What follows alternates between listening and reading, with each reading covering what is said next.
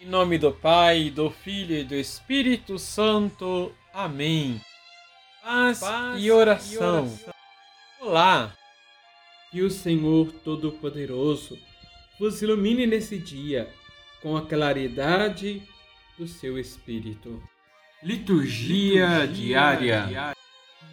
A Igreja nos oferece o testemunho de Santa Isabel de Portugal, que viveu de 1270 a 1336.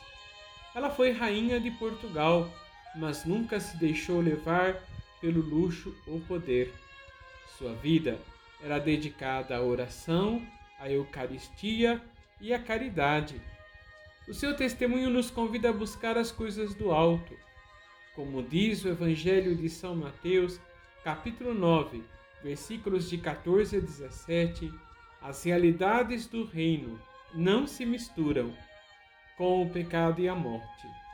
Somos convidados a ter em nós os pensamentos e os sentimentos de Cristo Jesus. Vamos rezar. Vamos rezar. Senhor, ensina-nos que vinhos novos precisam de odres novos.